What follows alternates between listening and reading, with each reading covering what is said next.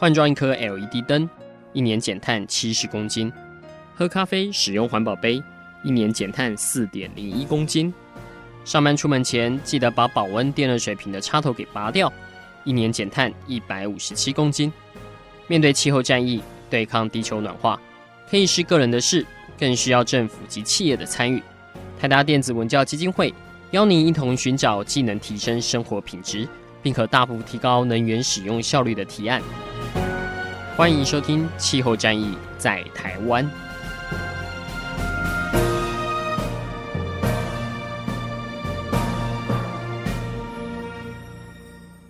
欢迎收听《气候战役在台湾》，我是主持人泰达电子文教基金会执行长张扬前阿甘。在这一系列的节目里面，我们会特别带着所有的听众来了解一下。目前受到全球变迁的一个影响哦，特别是在地球暖化、海水酸化等等，到底对于海洋造成哪些的一个冲击哦？因为今年是台达的五十周年，所以我们花了蛮多的想法在想说，如何让更多人可以理解到气候变迁对人们的冲击，而其中这个冲击的第一线就是发生在海洋，而这个海洋呢，我不知道大家在过去这一年哦，跟海的这个感情是怎么样？有没有去看过个海啊？有没有走到海边？啊，甚至有到一些离岛啊，去看看海龟啊等等的。不过我有发现，的确在这几年，就是生活在台湾的我们，对海跟我小时候那种到海边都会被呃长辈提醒说很危险啊什么不太一样了。像在海边，基本上只要天气好的时候，都是呃满满的一个人潮了。但同步的，我们也发现，在海洋上面有一些改变哦。如果大家最近有读到新闻的话，在去年，其在台湾的周边呢，发生了非常严重珊瑚白化的一个现象。我们在去年在上一季的节目，其实也有跟大家简单做一个分析哦。那像这样白化的现象，到底是不是一个正常的，或是它发生的频率会不会越来越频繁？那我相信这是这一系列我们会再做一个讨论的。所以今天在整个系列的一开始，我们请到在台湾，如果要谈到在海洋保育上面哦，算是主管机关，算是最高的这个呃官员哦。呃，海洋保育署的署长黄向文黄老师来到我们的节目当中，也跟听众朋友大概简单介绍一下目前台湾我们在针对海洋保育大概做了哪些的努力。那新成立这个海委会下面这个海台胞署，可以跟民众来做哪一些的合作？我们共同让台湾的海运环境、整个海洋生态变得更好。我们是不是先请署长跟听众朋友打声招呼？主持人好，各位观众大家好。是署长，那能不能跟听众朋友大概简单介绍一下？虽然这个署已经成立了，二零一八到现在哦两到三年的这个时间，但可能还是有一些听众不太知道海洋委员会跟海洋保育署大概平常从事是什么样的一个工作？那组织成员又是哪些人？能不能大家请署长跟听众朋友简单的描述一下？嗯哼，谢谢这个问题哦。其实谈到海的话，大家或者谈到公部门的话，大家。最容易想可能是海巡署，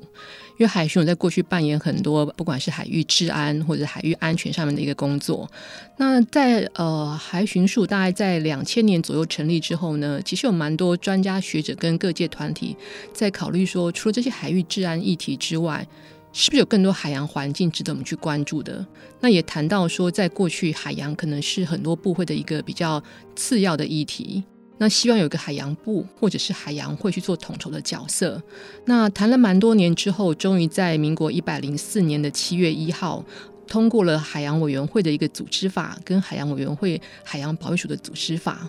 那在这个法下面呢，台湾就有了第一个海洋的专责主管机关，是海洋委员会。那海洋委员会之下呢，有三个次级的机关，三级机关包括大家耳熟能详的海巡署，那新成立的海洋保育署，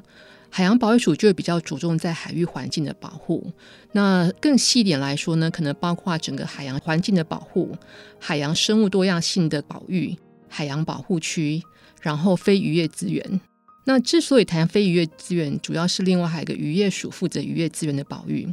那除此之外呢，还有在海洋污染的防治、海岸跟海域的管理，还有整个海洋保育教育的推广，大概有至少这样七个项目。那除了海保署之外呢，海洋委员会另外还有一个国家海洋研究院，那主要就是希望统筹台湾在海域相关的研究，不管是在产业面基础的一些水文、海域生态调查，或者是一些呃各式各样各样的发展。那在这样的三个刺激机关的一个架构之下呢，希望能够更全方位的去保护跟照顾到台湾的海洋环境。所以，像是前阵子我们看到有人呃开那个游艇去追海豚，那这个开法的就是海洋保育署。呃，基本上是海洋保育署这个体系。那呃，主持人刚提到的去追逐呃鲸豚，因为鲸豚是海洋保育类动物，那所以就会提到说，我们现在海洋保育署在主要执行的有两个法令，一个是海洋污染防治法，是针对海洋环境方面的；那另外一项就是野生动物保育法。那野生动物保育法底下主要的有海洋野生动物的保育，不能够随意的去宰杀、骚扰或者是各式各样的利用。那刚提到保育类动物，带最主要有第一个大家刚提到的鲸豚，那其次是海龟，另外就是慢慢有一些海洋其他的鱼类，比如说在春节前。上个礼拜也有民众不当的去捕杀呃龙王鯛，我们讲苏眉鱼，嗯、那或者是最近有渔民回报鬼蝠魟等等的这些鱼类也是我们的保育对象。嗯哼，所以摸海龟罚钱的主罚也是海洋保育署。呃，基本上是的。OK，所以只要在海里面这些有受到保育的这些生物，或是呃相关污染的这个状况，其实都是由呃海洋保育署这边在做整体的一个统筹。呃，我记得我当兵的时候，就是。虽然那时候我是海巡署啊，但是我们其实也也去救过海豚，就游到港里面的海豚要把它捞出来啊，然后有帮一只信天翁。就是飞进来又帮他去做野放的呢，就过去是海巡署在做这件事情，那现在是有海保署，好像是有专责的人员，呃，是在呃固定的这些渔港或是定点在协助这样的一个工作嘛？呃，基本上刚提到，其实海巡署也是我们的好伙伴，因为我们呃海洋保育署在三年前成立的时候，我们现在员额大概目前的总员额是八十九位，那再加上我们今年有新增聘了海洋保育巡查员，另外有增加了四十位，所以总共是一百三十三位，那这样子的人力呢，实际上要能够照顾到刚刚主持人提到的各地的鲸豚、搁浅或者是海鸟等等，呃，能力上还是有限，所以我们就跟海巡署类似合作伙伴的方式，那我们成立一个海洋保育动物的救援网，所以除了海保署、海巡署之外，我们也有纳入很多相关的专家学者以及地方政府的保育人员。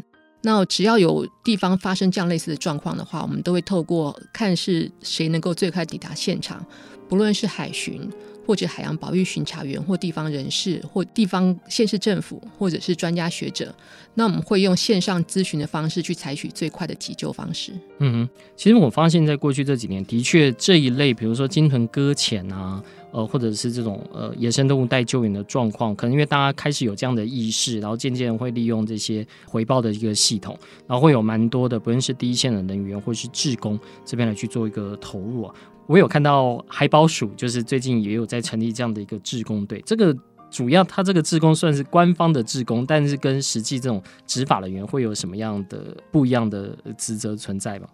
呃，志工是比较属于民间服务的性质，但是我们希望建立一个呃志工的体系，经过充分足够的专业训练之后，可以在有需要的时候，也许在第一时间。纳入我们的一个服务体系，去增加民众的参与。嗯哼，因为方才提到的，呃，早期可能比较是公部门，那我们认为说，怎么样让大众认知跟参与到海洋保育的过程是很重要的。因为如果一般民众刚刚聊到，如果一般民众不了解海洋的时候，那公部门做的再多去推动，其实都会有困难。那透过这样志工的服务体系。就如同刚提到海洋鲸豚救援，其实有很多时候，呃，第一时间我们是透过志工体系的联络跟合作，那让民众借由参与，因为一般民众不能随便去触摸海洋野生动物，嗯嗯嗯，是。但是遇到反过来遇到鲸豚搁浅的时候，我们会很需要志工协助去救助这些动物。那我们希望经过专业的训练之后，他们能够参与，在这过程当中也可以去增加大家的海洋保育的认知。嗯哼，因为常常会在网络上就看到。比如说金豚救上来之后，可能需要去帮他去做一些呃。呃，喂药啊什么的，就会在网络上招志工，那都是二十四小时的。那在台湾真的就会有蛮多人愿意付出自己的时间，甚至请假，呃，去做这样的一个工作。所以，的确是大家对于海洋相关的这些概念，跟几年前真的不太一样哦。大家越来越愿意去亲近这个海洋。但当然，以呃基金会角色，我们是比较担心。我们看到很多的国际报告都觉得说，诶，这个海洋的环境好像正在快速的一个恶化哦。不论是像国际上这种 IPCC 呃联合国相相关跟气候变化这样的一个报告啊，或者是呃像 IUCN 他们提到的，不论是有这种海洋的缺氧区啊、海水酸化等等的。那我不知道在海保署这边，在台湾。我们在做相关海洋保育的时候，有针对这一些哦，看起来是整个大趋势的，这也不是台湾一个做的就可以解决的。呃，采取一些什么样的一个作为，或是让民众更了解说，呃，其实我们海洋正面临什么样的一些威胁？嗯，刚刚主持人也提到说，其实 IPCC 还有很多国际报告，其实都提醒我们整个海洋环境的变化跟受到的冲击，比如说呃。去年其实台湾也算某种程度经历了相当大规模的一个珊瑚白化状况。那有很多研究人士跟民间团体也告诉我们，其实台湾在整个经过一些调查之后，可能有百分之五十二的珊瑚礁有受到影响。嗯哼，那有百分之三十的白化是蛮严重的。那我想这些指标其实告诉我们，怎么样在环境恶化之前采取。及时有效率的行动是很重要的。那海洋保育署在成立之后，我们想第一步很重要是怎么样去建立一个指标，告诉我们环境的恶化与否。所以在过去这两三年，我们大概比较全面性的从排定优先顺序去调查台湾的一个生态环境。包括我们去盘点台湾的珊瑚礁，可能有一百，目前我们调查到到一百一十四处。嗯哼。那另外还有红树林跟海草床。那我们之所以优先调查这些海洋生态系，因为他们其实在整个海洋的生态环境稳定扮演很重要的角色。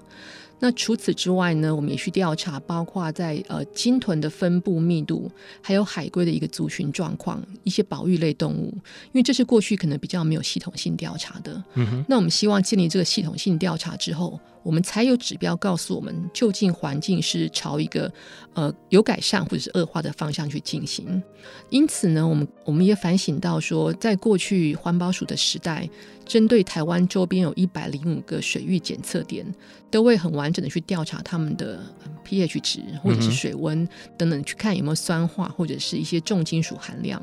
那我们希望在呃这两三年开始去建立一个生态的呃热点，而后希望能够建立。除了刚提到的水质检测点，也在海域的生态环境上面去调查，不论是它的生物多样性，或者是珊瑚的白化状况，或者是保育类动物的一个数量、族群数量变迁等等的。那希望借由这些指标，能够帮助我们去找到一个比较好的保育方式，也监测说我们的保育作为是不是有它的成效。嗯哼。说到这一块，我想，呃，可能民众们大概多少有听过像是海洋保育区这样的一个概念哦，但到底台湾的海洋保育区位在哪边哦？其实一般人可能就不太知道。呃，我这边有先。因为我们之前在讨论在今年生物多样性公约的时候，有提到现在国际上其实有一些倡议嘛，会希望说有百分之三十的海洋面积都能够是当成海洋保育区。那基金会我们之前在帛琉拍摄的时候，会发现我帛琉有百分之八十的海域面积有跟墨西哥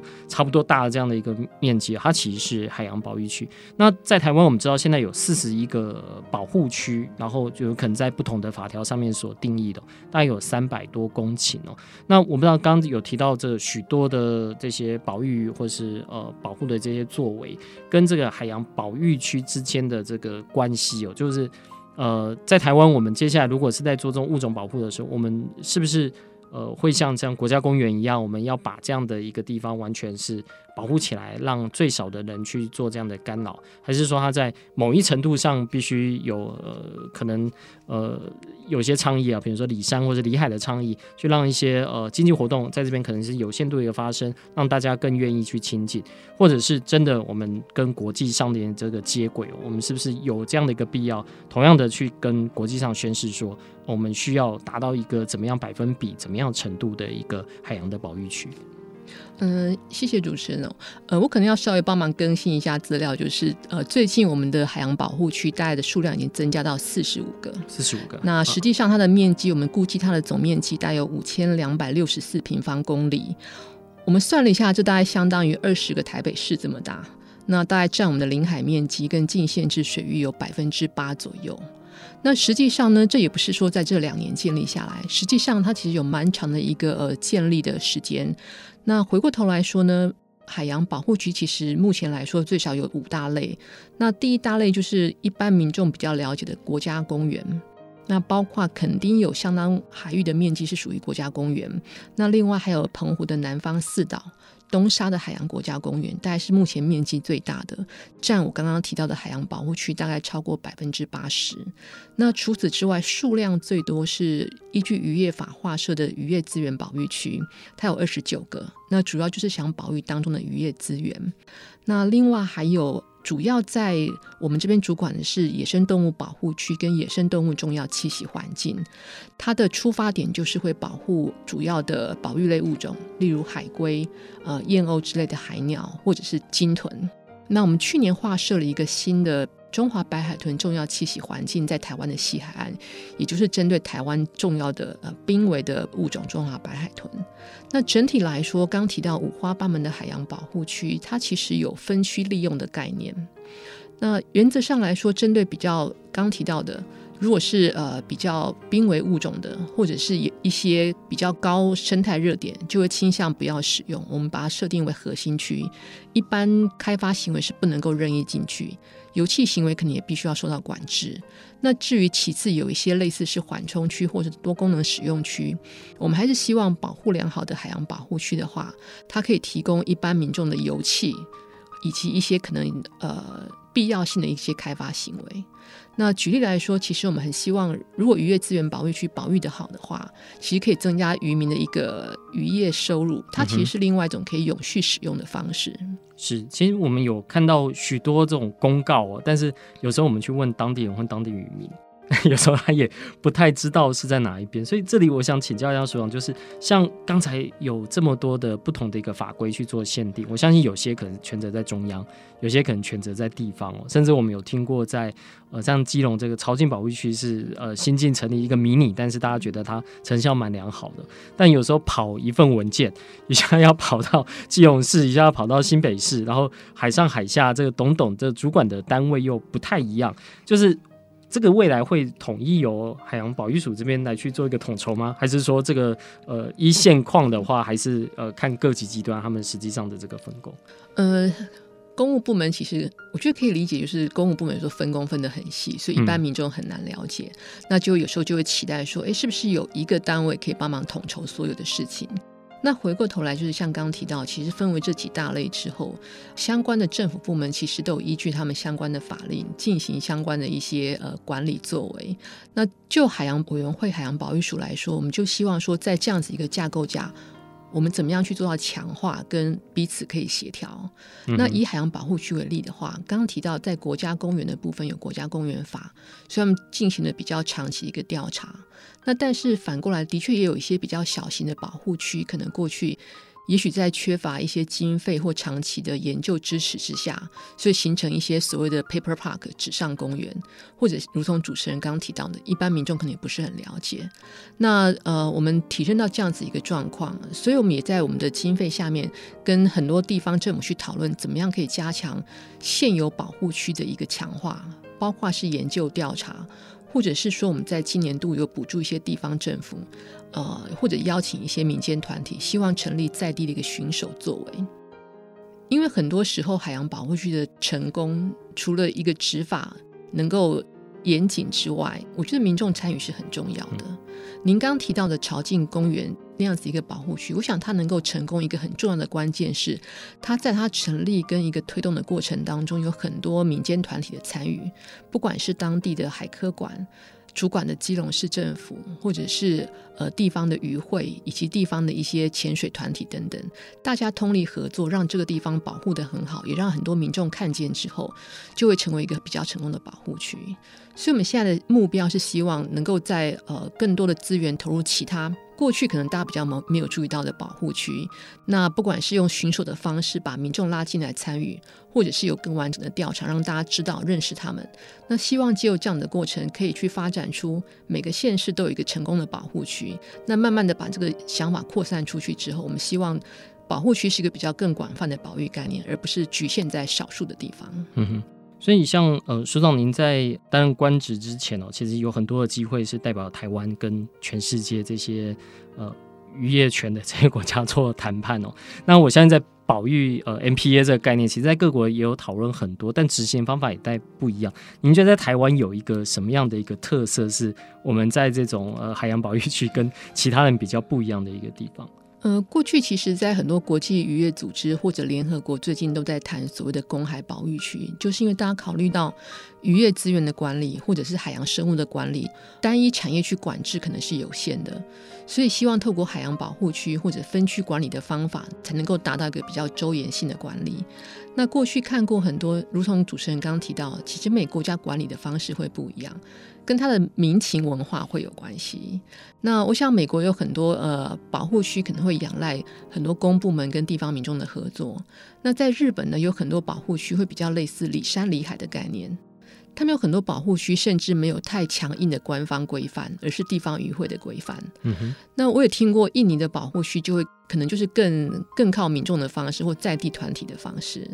我们以前听过，他们有些保护区可能。有点类似那种村里的合作方式，所以你若违反了一些规范的话，可能就要捐一只牛出来给社区的民众去分享之类的一个一些很很有趣的民俗观念。Uh. 那我想台湾可能因为在过去早期渔业发展的比较多，所以对于海洋保护区的概念相对会比较保守一点。嗯，大家过去很多时候会觉得。保育跟经济的发展似乎都有所冲突。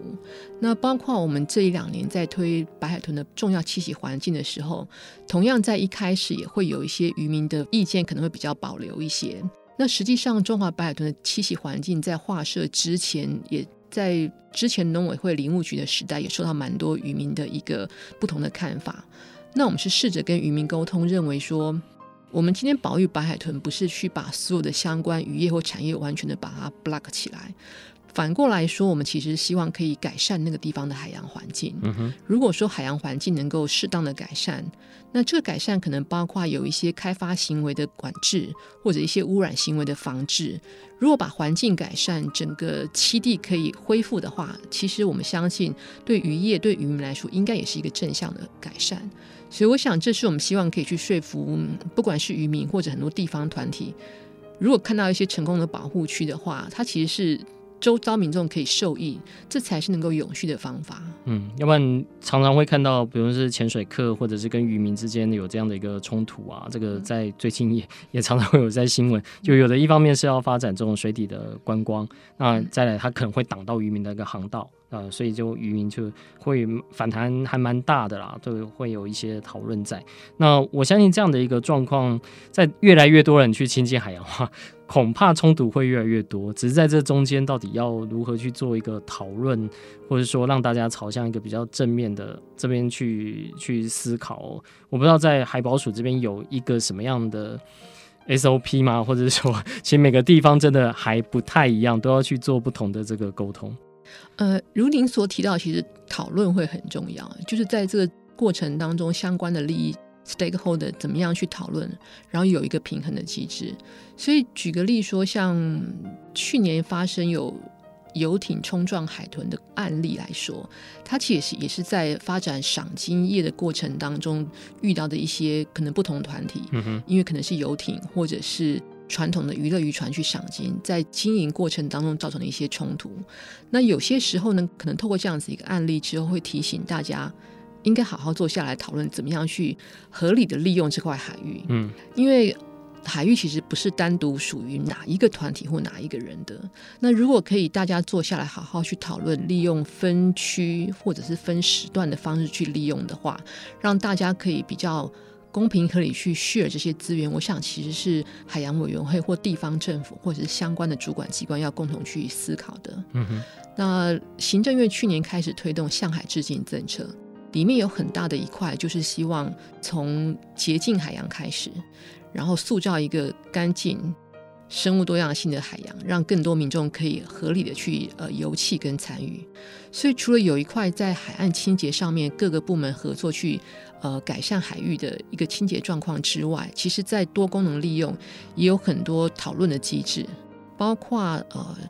船舶，比如说娱乐渔船或者一些小型船舶，怎么样在交通部门、观光部门、渔业部门去做讨论？其实这些在海洋委员会架构下面，大家都有在很频繁的跟地方政府去交换。那希望可以营造一个大家都可以友善的一个海域游戏环境。嗯哼。好，刚才跟署长请教的比较是在以这个呃，算是在台湾对于海洋保育整体的一个架构跟目前所面临的一些呃挑战哦，就是像所面临的一个状况。那接下来我们就来讨论比较多的，就是有关珊瑚这一块，因为这个看起来在很多的报告里面都是提到，呃，它将来可能会是。呃，面对地球暖化整体的一个冲击的第一线哦，那基金会这边，我们在今年也跟了呃这个在地的团体，然后也跟海科馆这边呃共同合作，不论是在潮境或在东北角的这个蚊子坑呢，我们尝试着去让一些珊瑚可以在这边先算是有点像是 gardening 的方式哦，让它慢慢长大，然后之后再回到这个海湾去哦。那当初在做这个时候，其实也询问了。不同的老师哦，有些老师说这个你这样赋予这个 scape 实在是太小，就你可能只能带来一些 signal，你没办法带来整体的一个改变。可是后来我们看到，在联合国呃一月的时候，其实有发布一个就是珊瑚复育的报告，他举了四种方式。那这种方式现在。呃，在许多国家是，即使觉得这样子做好像，呃，没有办法有很大的一个力道，会快速的一个复制，但是还是值得做，因为呃，如果整体的一个生态系 collapse 的整个崩溃的话，对于这种不论是靠海为生的人，或者是在整体的这些动植物来说，都会是蛮大的一个伤害哦。所以我这里就想来请教一下署长，就是关于整体的一个珊瑚的保育，我不知道在呃国家这边会有一个什么样的一个政策去。去做相关的一个呃鼓励，或者是说去让大家去更重视在珊瑚这一块，呃，对台湾整体呃在海洋经济的利用也好，在观光资源的开发也好，整体的这样的一个规划。嗯，我想珊瑚礁生态系应该是在海各种各式各样的海洋生态系里面最被重视的。那我想原因蛮多的，因为珊瑚礁它本身是一个生物多样性很高的地方。那刚也提到，其实珊瑚礁生物多样性高，它往往能带来很高的一个油气的产业以及生产的产业。那有很多渔业其实会 depend on 这些呃资源丰富的珊瑚礁生态系。那这也是为什么大家觉得它会是我们应该首要的保护点。那过去呢，呃，台湾刚提到我们有盘点珊瑚礁生态系，带有一百一十四个点。那特别是去年因应的白化这个状况之后，其实也提醒我们。怎么样可以去保护我们的珊瑚礁不受到太多的冲击？当然，我们没有办法否认，就是说，呃，IPCC 也提到的，整个珊瑚最大一个冲击可能是来自于气候变迁。所以在温室气体怎么样去减量部分，是整个政府部门，包括环保部门需要去提供的。那但是回过头来，我们怎么样从珊瑚礁复育这个部分去作为一个切入点？就是我们先强调，今天珊瑚礁复育或者刚刚提到种珊瑚这件事情，可能不是拯救珊瑚礁或拯救气候变迁的一个方法，但是它会是很多方法当中目前来说很重要的一个方式，因为它可以引入更多的一些呃民众参与跟见证。所以我先前提到，我们去年推动了一个白海豚的。呃，保育跟复育的计划，那我们也在思考在鲸豚海龟方面。那在此同时呢，珊瑚礁保育跟复育计划也是我们今年度的工作重点。因为我们过去看到陆陆续续的一个呃珊瑚礁白化的状况，所以我们希望从今年度开始建立一个监测的系统。那包括刚提到，我们今年度开始跟台大海洋所、水试所，刚提到海生馆，之前跟海科馆提过，我们怎么样把台湾的一个珊瑚礁监测体系能够把它建立起来？包括刚提到的联合国最近出版的那一套关于呃整个珊瑚礁复育计划，也提供了蛮多一个呃 SOP 标准作业程序，提醒我们怎么样去建立一个规划一个完整的体系之后，然后就这些点去进行一些呃刚提到珊瑚礁种植。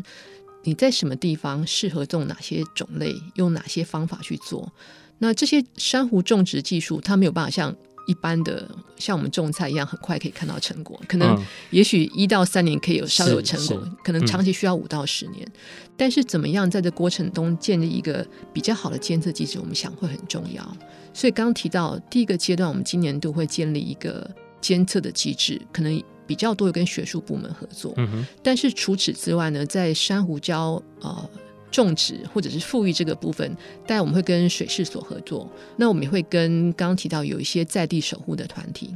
我们去年进行了一个比较小型的在地守护的计划，那跟一些地方团体在某些地方，包括刚刚提到在台湾东北角，然后在呃花莲基期有九孔池的复育，另外还有在小琉球、澎湖跟台东等等去进行珊瑚礁的调查或者是复育的工作。那今年度呢，我们希望扩大这样子一个在地守护的一个规模，那也邀请了更多的团队能够参加。那希望透过这个比较产官学研的方式。所以，我们刚刚听到台达电这边有一个计划，我们觉得蛮开心，就是大家可以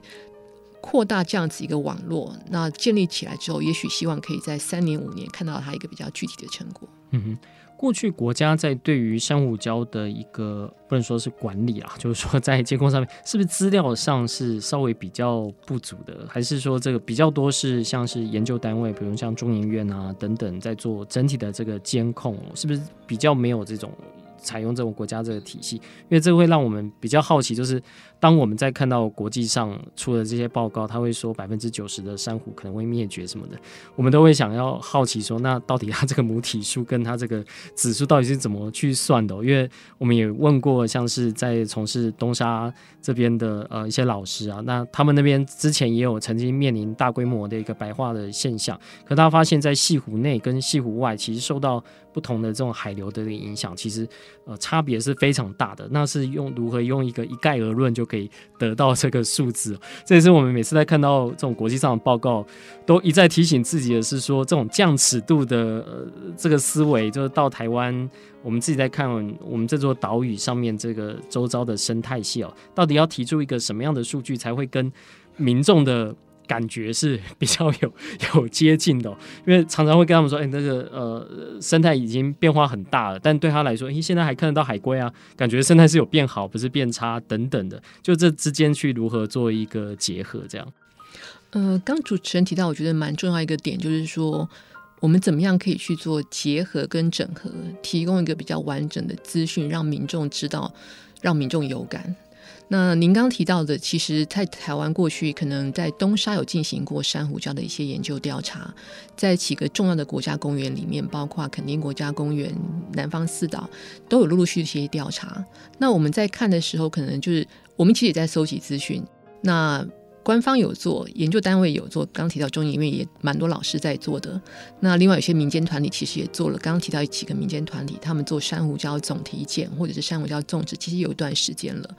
那所以我想，在这个时间点上，海洋保育署能做的一个比较，我希望能够达到是怎么样可以去有效的整合这些资讯之后，提出一个比较国家级的珊瑚礁保育计划。我们刚回过头来去看看刚刚提到的，呃，联合国的一个珊瑚礁富裕计划，它其实也是透过了很多国家资料的整合去做出来的。那里面也提到，其实它有一篇提到。目前在做珊瑚礁种植的国家可能超过五十六个国家，嗯，他们种了超过两百多种，所以他们其实已经有很多经验在前头了。那我们希望把这样子的一个资讯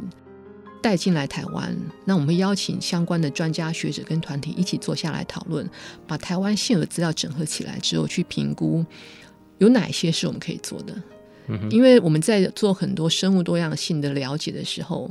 我们知道种类数是越来越多的。因为我今年去看，可能今年有一百种，明年我看到多了几种，所以我们知道的物种数是越多的，但它的整个演替状况其实不是那么清楚。之前邵广昭老师有发表过一篇文章，提到说，在北部海域的物种多样性是减少的。嗯哼，所以我们希望建立这个珊瑚礁生态系的调查体系，去了解每个珊瑚礁现存的种类跟它的一些相关的生物物种。那希望。可以在耳后的一个珊瑚礁，不管是富裕或者是种植的过程中，能够达到一个更完整的一个资讯状态。那之后也可以告诉民众，到底我们现在的珊瑚礁种类是变多了还是变少了？它的量是变多了还是变少了？那希望到时候就可以让民众比较有感，至少他去看的时候可以看到，也许比较多种类的珊瑚礁。或者是珊瑚礁鱼类。嗯，所以我们之前跟海科馆的陈立淑主任在讨论哦，他说，现在在台湾，呃，假设我们对这种 AI 科技哦，呃，已经越来越走前面，要赶快去研发出这种带有可能什么样的设备家具，看可以马上去做这样的一个辨识哦。他相信在台湾民间应该会有这一块的专家在哦。那台达是做电源的，比较不是在做这一块，对，所以当然我们有跟里面的研发的呃同仁在讨论哦。但如果呃有其他产业有听到 这一段的，也欢迎就是一起加入，因为我们现在其实很多的时候是在于辨识跟记录哦，因为才知道它长期的一个变化到底是在哪边哦。其实不光是在珊瑚礁，其实在台湾周边，我相信会有蛮多呃，我相信企业会想要去做一些投入哦。毕竟现在大家都开始在谈到这个。SDG 的永续目标，那水下生命这个第十四个这个目标，我相信呃蛮多企业都愿意去做这些投入。那在台湾其实还蛮多投入的，就是在呃像是净滩相关的。我知道在海洋保育署，其实在净滩这一块也有做蛮多的投入。我也是今天，因为我们在做项目时的时候，也必须旁边的环境整理，才知道原来现在净滩很方便，就是你可以上网去申请，然后清洁队就会到这边把你进来的东西去做一个呃收集，然后。我也看过海保署其实有发布过新闻稿，就是会去统计每年我们大概清了多少的海费，然后这可以在资源利用的，不可再做资源利用大概是有多少。所以这部分海保署是有一个目标存在，说我们每年要要结合多少的民间力量去解决海洋垃圾这个问题吗？还是说？呃，海洋垃圾，就我所知，应该是清不完的，因为会一直打上岸。那可是这个时候，我们该用一个什么样的 KPI 去让不同的企业，或者是说像各个志工，大家愿意去做这方面投入的，来一起跟官方来去做这个结合？呃，我觉得这问题蛮好，就是近滩或者是近海的 KPI。那也许我先稍微补充说明，就是刚刚提到关于近滩或者是近海这个部分，因为之前行政院非常呃关注这一块，所以有一个海岸清洁计划。那那时候的分工，其实我们后来盘点之后发现，近滩跟近海这件事情加起来可以有九个部会都有关系。那在近滩海岸上那一块，后来就把分工主要是由环保署在统筹。那但是今天这么说好了，今天如果到了国家公园，就是营建署要负责；今天如果是到了呃渔港，就是渔业单位要负责；到了商港是是。交通部要负责，那海保署海委会其实主要负责是在海域这一块，嗯、所以我们就会结合很多，包括渔民成立环保舰队，他们可以在海上帮忙。如果过程当中发现可以帮忙打捞，那我们也跟蛮多潜水团体合作，成立潜海战将。如果他们潜水下去的时候有看到可以帮忙带一些海底废弃物回来。那至于回过头来说，呃，KPI 的话，这个问题不好回答，是因为。我们当然希望海废可以越清越少，因为表示海里面很干净。那但是我们也必须面对，就是海洋废弃物其实来源很多，因为台湾周遭几个国家，包括中国跟印尼，其实是海废来源的数一数二的大国。那这些海洋废弃物，包括我们自己制造的跟邻近国家飘过来的，其实它。除非你能够完全根绝来源，不然还是会存在。那我们就是致力说，尽我们能力所能，可以去把它清干净。那这也是为什么我们想要去建立所谓的海废地图，因为在这个海废地图里面，至少我们可以知道它可能的来源是哪里。比如说，如果我们发现有比较多的海洋废弃物是来自于渔网或者是保丽龙。那我们可以去思考怎么样去做，从源头管理去做实名制的，至少从自己做起。嗯，所以比如说保利龙这一块，其实我们之前呃有一些民间团体，后来光宝科技其实也帮了一些忙，嗯、跟一些呃能够后续去化的厂商合作，去协助一些离岛县市，包括像金门或是澎湖，因为这离岛县市它本身保利龙的海费蛮多，但他们清理，因为他们本身没有焚化炉，嗯、所以它清理就会有困难。那这块就是我们能够帮上忙的。那另外在渔具的部分或者渔网的部分，因为有些废弃渔网，所以我们除了呃致力在这些渔网能够在它不小心掉到海里去造成海洋污染之前，可以在前端做清洗跟回收。那最近也嘉义县政府也合作，想跟台塑跟一些厂商合作，去改善怎么样去去化这些废弃渔网，让它可以回到再利用的管道里面。嗯、那我想这些回过头来这些。Potentially 可能形成海废的物品，如果能够让它比较快的进入到一个回收再利用的一个链的话，可能会是一个比较好的方式。所以，也许那是会我们另外一种形式的 KPI。嗯哼，所以像呃这些都是看得见啊，如果是属于这种看不见的，哦，这个我同样有看到，其实，在海保署的这个官方网页上面也有曾经有这样的一个报告是。就是我们到底流到海里面的这些塑胶，那除了我们这些日常塑胶之外，还包括像是呃我们洗衣服的这些衣物纤维啊，这些小的塑胶。但像这些就没有办法说用一个什么样更有效的一个方式，就除非就是源头管理了嘛。对，那这个对于海保署来说，会不会觉得？很辛苦，因为这对你来说，这些不是您您呃主管的，但是可能是我们海洋的这些生物，呃，比如说海龟，它们可能，或者是我们的鱼类，呃，可能会吃了它之后，会造成一些伤害。刚刚这个问题应该就是难度更高，提到所谓的微塑胶。嗯，那微塑胶来源很多，有呃初期的跟次期的。初期的微塑胶，可能大家可以想象，就是以前在化妆品里面会用的塑胶柔珠。那那一块，其实在之前从美国开始，有些国家陆陆续续有禁止或限制这些微珠产品的使用。那包括台湾环保署也发布相关的管制规范。那其次呢？您刚刚提到像衣服的纤维，或者是说很多时候，而且衣服纤维好像是最多的。那是看到报告也是吓一跳。对，有研究报告是这么说，你可能洗一次衣服就会产生几万个微塑胶到水里头去。嗯、那我想这一块其实目前要源头管制有它一定的难度。嗯，也许这时候需要有更多的科技科技的参与。比如说好了，我们现在有一些。空气滤清剂可以过滤空气当中的 maybe PM 二点五。那我们过去也听过，某一些国家开始在研发，是不是有某种程度的过滤水的方式，可以去减少水里面的微塑胶？嗯哼。我们之前看过在，在呃加拿大，可能有一些在下水道的一个清理滤水的过程当中，用一些设备去减少过滤那些微塑胶。那我想这是一个科技可以发展的方向。但是总而言之，对于有一些刺激塑胶。比如说，有很多塑胶可能还是这些大型的塑胶到海里面去之后分解之后造成的。您刚刚提到一个是衣服纤维，那另外我们之前做一些研究，有发现其实有蛮多是来自于保特瓶的 PET 的一个微粒。嗯哼。所以推测，其实保特瓶还是海废当中数量蛮多的。嗯。那它如果没有被回收之后，可能很容易就碎解成 eventually 变成微塑胶到海洋生物的体内。我想这一块大概是我们目前。对一般民众来说，能够怎么样减少保特瓶的使用是还可以做得到的。嗯，那至于技术层面，我们可能就期待有更多的一个创新科技。是。今天非常谢谢署长来到我们节目当中哦，那大体跟我们分享了一下在台湾目前我们针对海洋保育相关最新的一些作为以及相关的一个数字哦。那我们也希望这些呃海洋保育的行动是更有感的，让每个人都可以去贡献他自己的这个一部分。我们到节目的最后，呃，署长要不要也跟听众朋友再分享一下，就是你新的一年哦，你觉得在海洋保育上，其实大家可以共同在参与哪些的一个行动，可以让整体台湾的海洋环境可以变得更好。呃，我想对整个海洋环境，很多人可能不一定有机会常常到海边去。但是我们刚刚提到的很多，在生活当中减少塑胶用品的使用，就是减少海洋里头微塑胶的一个方法。那除此之外呢？